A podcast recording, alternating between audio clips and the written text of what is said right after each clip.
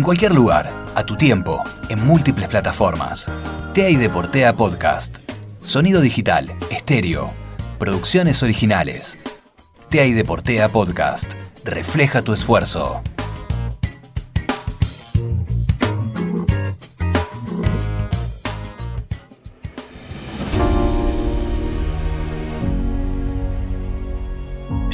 Cuando fui yo, no estaban los algunos tan emblemáticos como, no sé, Michael Phelps o Usain Bolt, pero prácticamente era un evento a los que ellos también fueron. Entonces, ese tipo de cosas así me, me volaba la cabeza en un momento pensar que, que había pasado eso.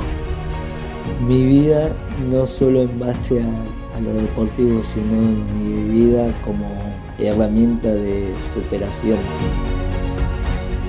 Este año me di cuenta que fueron muy pocos los, los medallistas que lograron en la natación paralímpica medallas. Eh, de hecho, creo que fuimos solamente fuimos seis medallistas en la historia.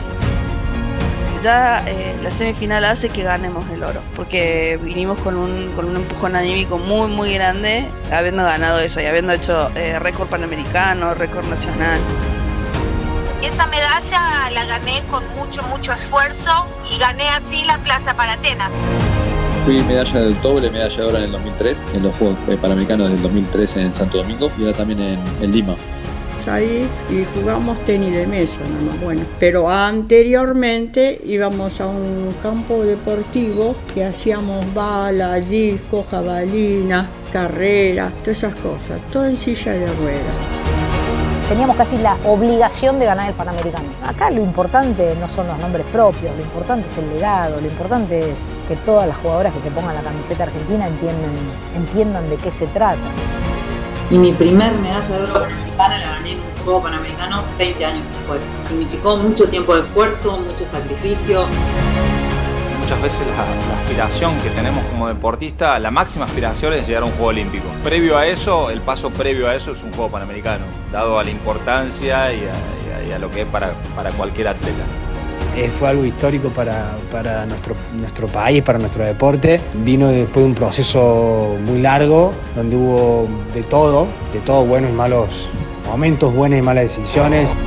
Creo que los Juegos Panamericanos de Toronto, los dos Juegos Panamericanos, fueron donde me encontraron más maduro, mejor, donde bueno, estaba jugando en, en, Francia en ese momento y me estaba por ir a punto de ir a la de Mar de León.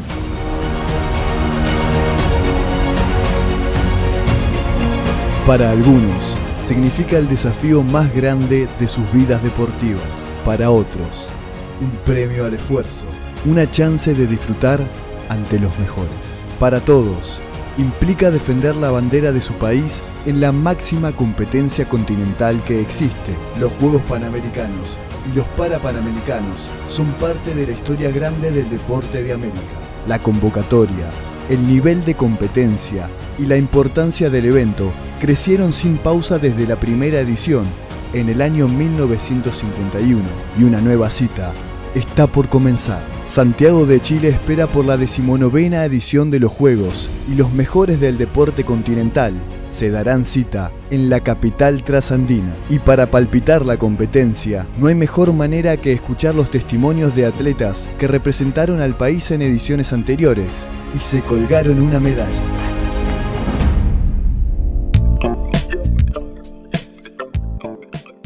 Ahora tus trabajos son bytes de información, sin cortes, on demand y en alta calidad. TEA y Deportea Podcast, la nueva manera de escuchar al periodismo.